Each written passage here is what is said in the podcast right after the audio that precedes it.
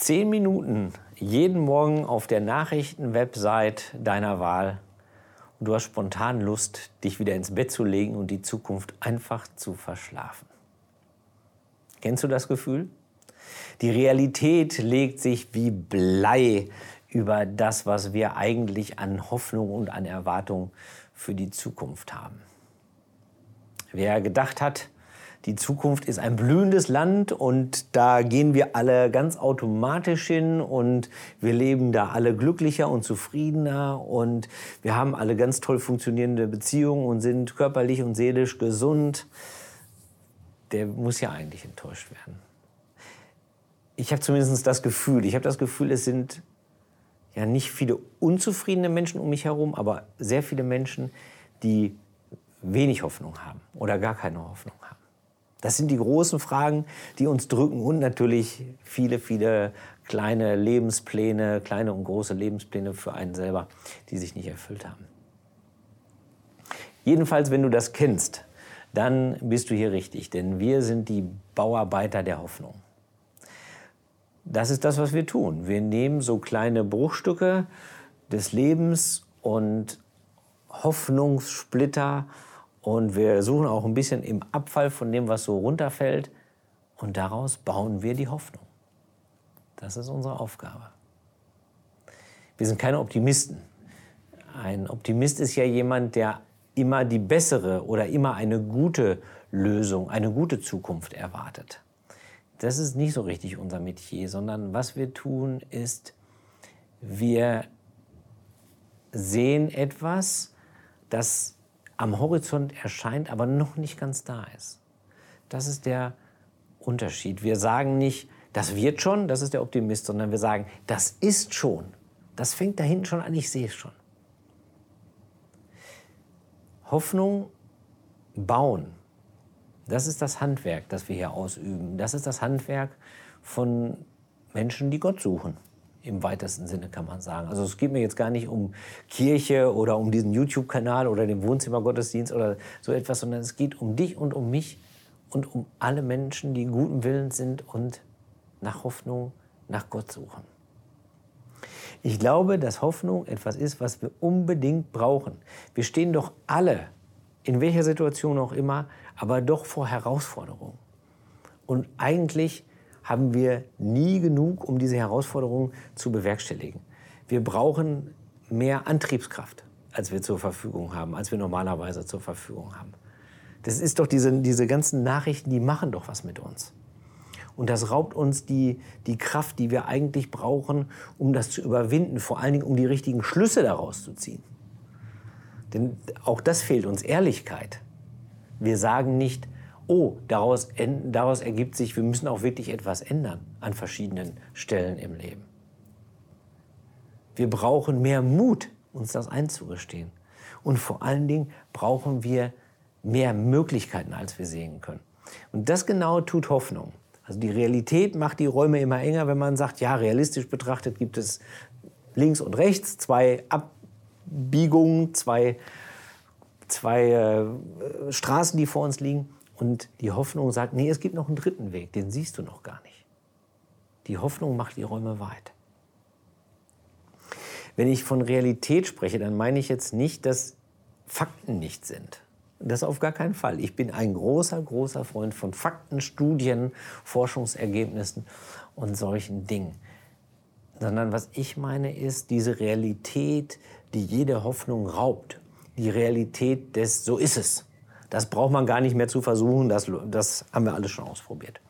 Und ich erkenne an mir selber, je älter ich werde, desto mehr werde ich so ein So ist es Realist. Desto mehr komme ich in eine Ecke, die mir selber und meinem Umfeld gar nicht gut tut. Da kommen junge Kolleginnen und Kollegen, da kommen meine Kinder, da kommen andere engagierte Menschen und sagen, ich habe die und die Idee. Und ich komme mir vor wie, ja, wie ein alter Mann, der sagt, nee, das geht nicht, das geht nicht, das geht nicht, das geht nicht. Das ist keine, ist keine gute Situation.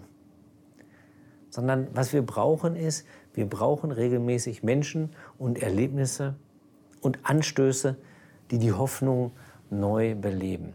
Denn Hoffnung ist nichts, was man nicht lernen könnte.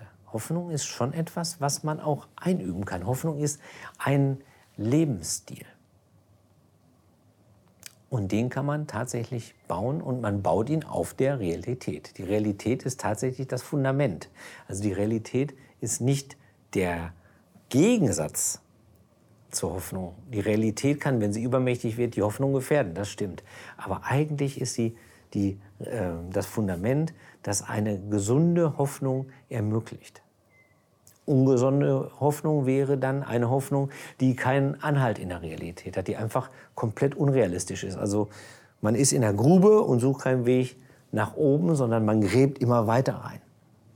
Ja, das ist, wenn man wirklich auch in Situationen ist, wo man sagt, das geht halt auch gar nicht. Also du hast eine Hoffnung in dir für dein Leben, die, das wird nicht funktionieren. Du erwartest immer noch ein Kind, obwohl es wirklich nicht funktioniert. Ich glaube, es gibt Realitäten, mit denen müssen wir uns abfinden. Das ist so. Es gibt Wege, die sind undenkbar. Man braucht nicht darauf zu hoffen, dass ein, dass ein böser Mensch sich einfach so verändert. Ich will nicht sagen, dass Gott nicht das kann oder so, aber ist das eine realistische Hoffnung? Ich glaube nicht, sondern ich glaube, Realität ist etwas, was das Fundament ist von Hoffnung. Und das heißt, man muss sich auch, man muss die Hoffnung am Realismus auch orientieren.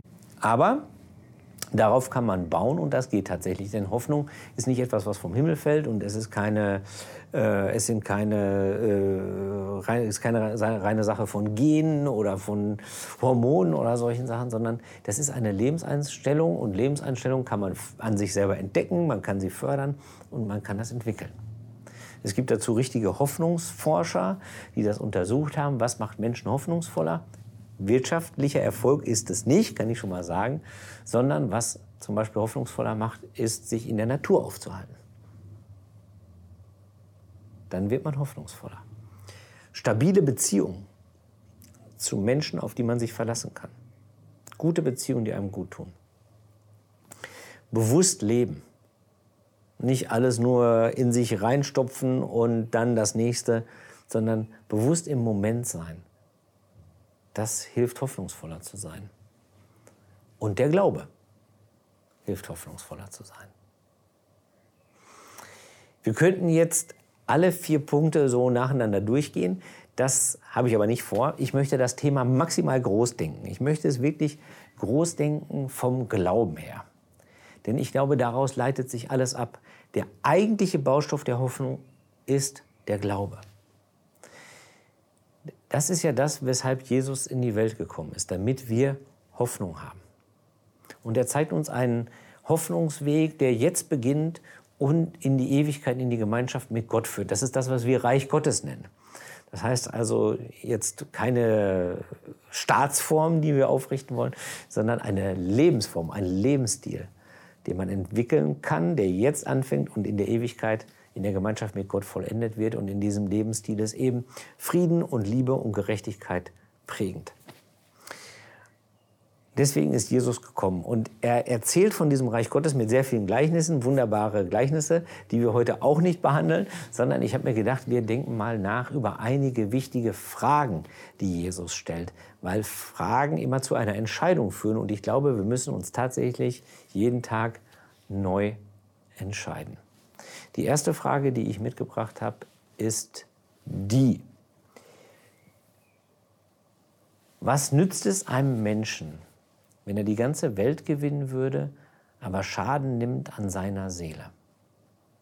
Was nützt es einem Menschen, wenn er alles hat, was die Welt zu bieten hat, aber die Seele ist verkümmert? Wäre er dann hoffnungsvoller? Was würdest du tun, wenn du keine Angst hättest, zu kurz zu kommen? Das ist die Frage, die Jesus uns da eigentlich stellt. Wenn du keine Angst hättest, dass du nicht wichtig genug bist, dass du nicht genug Aufmerksamkeit hast, dass, dass du nicht genug bist oder hast. Was wäre, wenn das einfach reichen würde? Dann wärst du hoffnungsvoller. Warum läufst du Dingen hinterher, die dir nicht gut tun? Das ist die Frage. Die zweite Frage ist, wer von euch kann dadurch, dass er sich Sorgen macht, sein Leben auch nur um eine Stunde verlängern? Das ist doch genau das, was wir aus diesen ganzen schlechten Nachrichten in unserem Leben, aus diesen So ist es Realitäten ableiten, nämlich dass wir uns Sorgen machen. Und das heißt, wir denken die ganze Zeit eigentlich zurück, wir denken gar nicht nach vorne.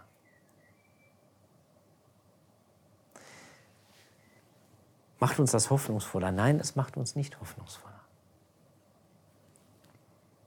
Was würden wir tun, wenn wir keine Angst hätten vor dem Morgen?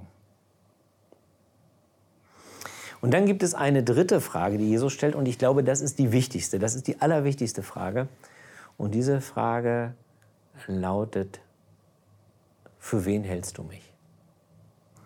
Jesus wird von seinen Jüngern angesprochen und die sagen, ja, da gibt es Leute, die sagen, du bist ein Prophet, manche sagen, du bist der Sohn Gottes. Und er diskutiert das aber gar nicht mit ihnen, sondern er sagt, und ihr, für wen haltet ihr mich? Für wen hältst du Jesus? Für wen halte ich Jesus? Das ist doch die Kernfrage.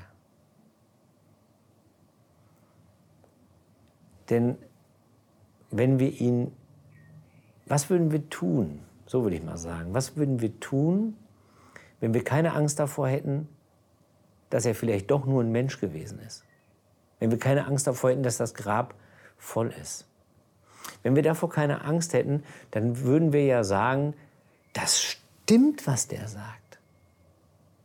Das, das ist wahr. Es gibt Gott wirklich und er meint es wirklich gut und er will mit uns in Gemeinschaft leben. Das wäre doch der ultimative Grund zur Hoffnung. Denn dann wäre uns doch der begegnet, der der Herr der Zukunft ist. Und wer kann uns besser sagen, dass wir keine Sorge davor haben müssen, als derjenige, der die Zukunft bestimmt? Das ist doch das ultimative Mittel, der ultimative Baustoff, um Hoffnung zu bauen. Wenn man da mal so den Strich drunter macht, dann kann man ja eigentlich sagen, Jesus sagt halt, oder fragt halt, was würdest du tun, wenn du keine Angst hättest? Wenn das alles stimmt. Was würdest du tun? Du würdest hoffen. Jeden Tag neu. Und das muss man auch genauso machen. Das, sind die, das ist die eine Frage oder nimm alle drei Fragen und stell sie dir jeden Tag neu. Weil die Nachrichten werden ja nicht von alleine besser. Das bleibt ja so. Hoffnung zu haben ist auch eine Entscheidung. Und da können wir jeden Tag neu hinkommen, wenn wir sagen, okay, Jesus sagt, was würdest du tun, wenn du keine Angst hättest? Das ist meine Antwort. Heute an diesem Tag. Aber es bleibt eine Hoffnung. Die Realität bleibt stark, aber sie lässt kleine Bruchstücke übrig kleine Splitter, Abfallhäufchen von unseren Träumen. Und wir nehmen den Baustoff, den Gott uns gibt, und bauen daraus die Hoffnung für uns selber, für die Menschen, die wir lieben und für die ganze Welt.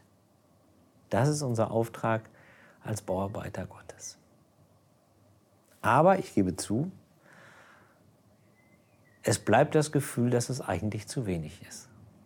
Auf der Baustelle, auf der wir sind, gibt es gefühlt immer zu wenig Bauarbeiter, es gibt gefühlt immer zu wenig Material und immer zu wenig Werkzeug. Das stimmt. In Wahrheit gibt es nur diese wenigen Fragen, die wir beantworten müssen. Aber sie sind unheimlich viel, weil es nicht um die Fragen geht, sondern um den, der sie uns stellt. Amen.